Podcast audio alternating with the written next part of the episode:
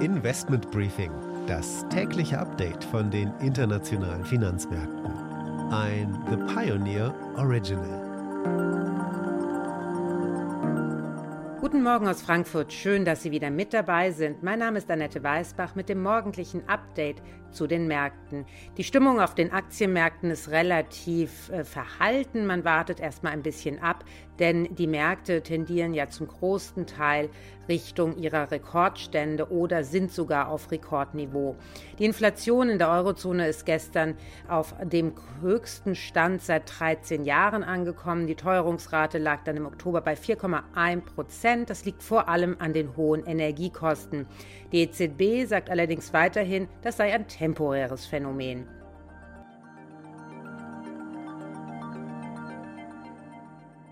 Und damit ein Blick auf die heutigen Themen. Wir schauen auf Finanzmarktstabilität anlässlich des Finanzmarktstabilitätsberichtes der EZB und auf das Thema Greening der Finanzmarktindustrie. Dazu habe ich mit Professor Michael Krote gesprochen. Er ist Professor an der Frankfurt Finance School. Dann folgt ein Blick auf die Türkei. Erdogan setzt die Notenbank unter Druck, die Lira fällt auf Rekordtiefstände und das hat natürlich Auswirkungen auf die Wirtschaft. Und natürlich blicken wir auf die Wall Street und auf den Automobilhersteller Rivian. Und die Aktie des Tages ist anlässlich der Zahlen am heutigen Tage ThyssenKrupp.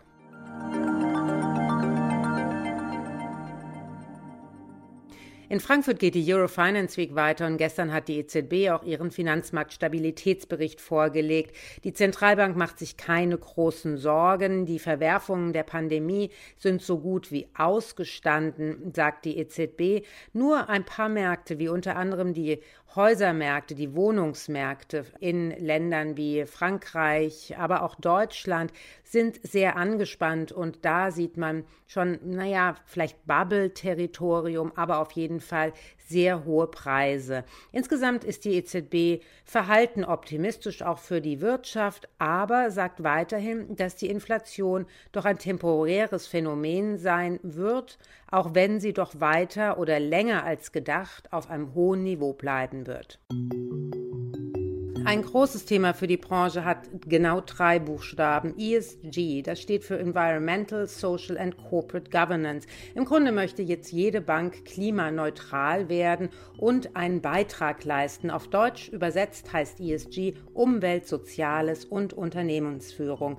Eigentlich hat jeder Asset Manager mittlerweile ein riesen Anlagespektrum für genau solche Anlagen, die unter diesem Kürzel klassifiziert werden können. Damit möchte man erreichen, Geld in gute Investitionen zu leiten, zum Beispiel in umweltfreundliche Investitionen, aber auch in sozialfreundliche Investitionen und solche Dinge wie zum Beispiel Kohlefinanzierung, Waffen etc. Das fällt alles raus. Investoren also achten immer mehr auf diese Aspekte bei der Anlage ihrer Gelder und Banken möchten damit natürlich auch Geld verdienen. Was das eigentlich alles bedeutet und wie wichtig ESG auch für die Erreichung der Klimaziele sein könnte, das habe ich mit Professor Michael Krote von der Frankfurt Finance School besprochen. Ich habe ihn gefragt, welchen Beitrag die Banken eigentlich dazu leisten, Klimaneutralität hinzubekommen. Die Finanzindustrie als solche ist ja nur eine sekundäre Industrie. Man verbraucht selbst ja nicht so viel Energie, aber trotzdem möchte sie einen Beitrag leisten. Und das war meine erste Frage an ihn. In der Tat glaube ich, dass wir da momentan einen großen Hype haben und eine Erwartungshaltung an die Finanzmärkte, die diese gar nicht einlösen können. Der wichtigste Beitrag von Seiten der Banken ist vermutlich der enge Dialog mit den Unternehmen, weil das, was die EZB mit den Banken macht, reichen die Banken weiter an ihre Kunden. Und dort geht es also darum, zunächst mal ein Reporting zu erzeugen. Was sind eigentlich deine Risiken?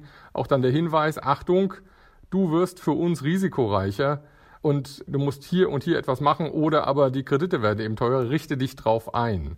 Ich glaube, so diese, diese Informationsfunktion ist wahrscheinlich die wichtigste und neben der allgemeinen Kreditvergabe. Das Thema ESG ist ja in aller Munde. Man hat ja das Gefühl, man kommt da überhaupt nicht mehr drum herum. Ist es am Ende ja kriegsentscheidend sozusagen, um Klimaschutzziele umzusetzen? Also ich glaube, wir haben zwei Themen mit dem ESG, die häufig vermengt werden. Das eine ist vermutlich recht sinnvoll. Da geht es darum, dass die Banken sich darauf vorbereiten müssen, dass es später eine starke Regulierung geben wird. Und man will vermeiden, dass, dass dann die Instabilität des Bankensektors eine Umweltregulierung verhindert. Ne? Und insofern bereiten sich die Banken gerade darauf vor. Das ist meines Erachtens sinnvoll und sollte auch so sein. Auf der anderen Seite haben wir eben diesen riesigen Hype in dem alle drauf aufgesprungen sind. Es gibt die Green Bonds, es gibt Umweltratings äh, ohne Ende, es gibt Fonds, die alle irgendwie grün sein wollen. Und hier sehe ich äh, eigentlich, äh, dass es da gar nicht weitergeht in Bezug auf das Ziel der CO2-Reduktion. Ja, eigentlich sind wir davon ja ausgegangen, es soll weniger CO2 produziert werden. Und das, was da mit den, da passiert, da passiert eigentlich über den Kapitalmarkt gar nichts. Ne, wenn wir als Beispiel vielleicht mal so diese Green Bonds nehmen. Da würde man ja sagen, naja, die müsste man irgendwann einen, einen deutlichen Unterschied in der Rendite sehen, wenn, ja, wenn die, ja, und das sehen wir aber gar nicht. Also Green Bonds und normale Bonds rentieren genau gleich, manchmal mit einem Unterschied von einem Basispunkt, also 0,01 Prozent. Das führt ja keine Änderungen in der, in der, im CO2-Ausstoß hervor. Ja. Und warum machen die Institute das? Einfach nur, weil es halt quasi en vogue ist? Die Green Bonds werden ja ähm, vor allen Dingen von den Unternehmen rausgegeben, aber auch von anderen. Ja, und genau, man ist en vogue. Man signalisiert, wir kümmern uns. Wir selber sind auch schon ganz schön grün. Die Reputation steigt. Die Mitarbeiter mögen es gerne. Es ist mehr so ein, mehr so ein Wohlfühlelement.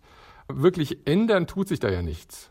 Wenn Sie sonst auf die Finanzindustrie schauen momentan, wo sehen Sie denn die, die größten Herausforderungen für die Bankenlandschaft? Ja, ich glaube, dass die Banken insgesamt, ähm, insbesondere in Deutschland, äh, noch vor dem Problem stehen, dass sie zu wenig Gewinne gemacht haben in der Vergangenheit und es für die Zukunft auch nicht besser aussieht. Wir haben eine deutlich angezogenen, einen deutlich angezogenen Wettbewerb, der natürlich durch eine weitergehende Digitalisierung, immer mehr Plattformen, die mitmischen, große Zahlungsanbieter immer noch verstärkt wird. Und da wird es, äh, da wird es sicher etwas hakelig werden in der Zukunft. Das ist ja mit ein Grund, warum die Banken sich alle so auf dieses ESG-Thema stürzen, weil dort eben noch mehr Gebühren zu holen sind, als das bei den üblichen Produkten der Fall ist. Vielen Dank, Herr Krote. Damit blicken wir an den Bosporus, denn hier entscheidet heute die Zentralbank über die Zinsen. Die große Frage ist einfach, ob die Zentralbank entscheidet oder ob der Präsident der Türkei, Erdogan, entscheidet. Der hat sich nämlich einmal wieder sehr vehement für niedrigere Zinsen ausgesprochen, denn er ist der festen Überzeugung, dass hohe Zinsen Inflation hervorrufen. Die Ausgangslage in der Türkei könnte fast nicht schlechter sein. Man hat 20 Prozent Inflation. Das ist nicht wie bei uns temporärer Natur. Das Problem ist, dass die Lira auch auf ein neues Rekordtief gefallen ist und das nicht zuletzt wegen den Interventionen von Erdogan bei der eigentlich unabhängigen Zentralbank. Es ist ein Teufelskreislauf, denn die billige Lira verteuert Warenimporte aus dem Ausland. Das lässt die Kosten dann für Unternehmen, aber auch für Lebenserhaltung vieler Türken weiter steigen. Somit steigt die Inflation in der Volkswirtschaftslehre wird dieser Teufelskreislauf auf, aus Währungsabwertung und anziehenden Verbraucherpreisen auch als Abwertungsspirale bezeichnet. Und Ökonomen sind überzeugt, um diese Spirale zu unterbrechen, wäre wirklich ein beherztes Eingreifen der Notenbank nötig und man bräuchte höhere Zinsen, um wieder Kapital anzuziehen in Richtung des Landes am Bosporus. Der Lira-Verfall hat weitere dramatische Folgen für den türkischen Staat, aber auch für die Unternehmen und die Bevölkerung. So trennen sich immer mehr Anleger auch von den Anleihen des Landes. Das hat die Rendite der zehnjährigen türkischen Staatsanleihe auf rund 20 Prozent getrieben. Vor diesem Hintergrund wird die Zentralbank heute über die Zinsen entscheiden. Es wird erwartet, dass sie aufgrund des politischen Druckes die Zinsen wohl senken wird auf 15 Prozent, obgleich sie eigentlich erhöhen sollte, so zumindest die Ökonomen. This is a five train. The next stop is Wall Street. Für uns in New York ist Anne Schwedt. Guten Morgen, Anne. Die Aktie des E-Auto-Herstellers Rivian war gestern im freien Fall. Was war denn der Auslöser dafür? Ja, für die Aktie ging es um mehr als 15 Prozent nach unten. Ne? Rivian war ja letzte Woche erst an die Börse gegangen und legte dann in den Tagen danach einen massiven Kursanstieg von mehr als 60 Prozent hin. Der E-Auto-Hersteller überholte dann in der Marktbewertung sogar andere große Hersteller wie Ford oder General Motors. Und spätestens da hat man eigentlich gesehen, dass es mit der realen Bewertung rein gar nichts mehr zu tun hat. Es gibt zwar ein großes Interesse an E-Autos generell, aber Rivian hat ja noch nicht mal bewiesen, dass es überhaupt ein funktionierendes Geschäftsmodell hat. Rivian erwartet im dritten Quartal gerade mal einen Umsatz von einer Million Dollar. Und da ist eine Marktbewertung von knapp 150 Milliarden Dollar einfach nicht zu rechtfertigen. Da waren also wieder spekulative Trader am Werk, die ja den Kurs künstlich in die Höhe getrieben haben. Manche Analysten sehen hier auch einen Zusammenhang mit dem fallenden Kurs von Tesla, dank der Twitter-Kapriolen von Elon Musk letzter Woche. Also so nach dem Motto, wir stoßen die Tesla-Aktie ab und gehen dann zum Konkurrenten. Also, dass die Vivian-Aktie jetzt so stark fällt, ist einfach eine erwartete Korrektur auf ein Level, das für die Firma einfach mehr angemessen ist. Die Spekulanten haben jetzt jetzt einfach ihre Gewinne mitgenommen. Außerdem ist die Nachfrage nach Refinanzierungen von Immobilien zurückgegangen. Was ist denn der Grund dafür?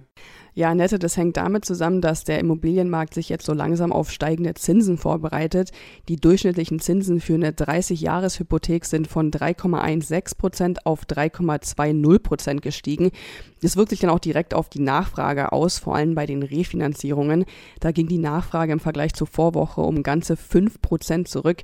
Verglichen mit dem Vorjahr ist das ein Rückgang von 31 Prozent. Refinanzierungen machen auch einen Großteil bei den Hypotheken aus. Interessant ist dabei aber, dass die Nachfrage nach Finanzierungen für Neukäufe aber gestiegen ist, und zwar um zwei Prozent in dieser Woche. Das passt auch mit den anderen Daten aus dem Immobiliensektor zusammen, die wir diese Woche bekommen haben. Da gab es auch einen starken Anstieg bei der Nachfrage nach Neubauten. Daran sehen wir, dass die Nachfrage nach Immobilien generell also nicht zurückgeht und dass sich Käufer auch nicht von gestiegenen Preisen und Raten zurückschrecken lassen. Also wieder ein Zeichen dafür, wie optimistisch die Menschen hier sind mit Blick auf die Gesamtwirtschaft. Bis morgen, Anne. Danke.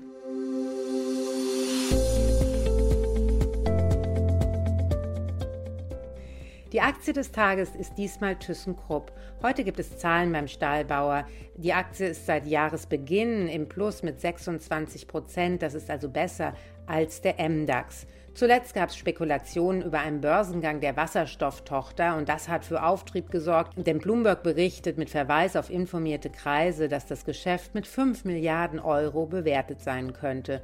Wasserstoff ist ja einer der momentanen Megatrends und das könnte ThyssenKrupp viel Geld in die Kassen spülen. Ansonsten ist das Unternehmen unter Führung von Michaela Merz weiter in einer großen Restrukturierung.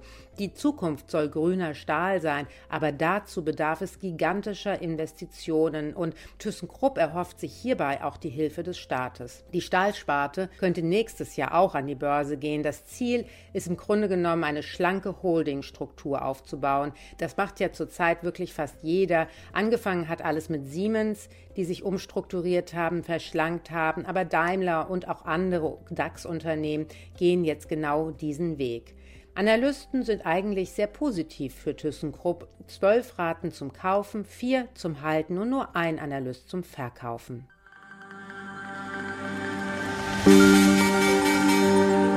Investment Briefing, das tägliche Update von den internationalen Finanzmärkten damit war es das für heute. Ich hoffe, Sie sind auch morgen wieder mit dabei. Dann hören Sie hier unter anderem anlässlich des European Banking Congress den Teil 2 meines Interviews mit dem Ex-Bundesbankvorstand Andreas Dombrett. Wir nehmen gerne auch Ihre Fragen und Vorschläge auf. Schicken Sie einfach eine E-Mail oder Sprachnachricht an finanzmarkt.mediapioneer.com. Damit wünsche ich Ihnen erstmal einen schönen Tag und bis morgen.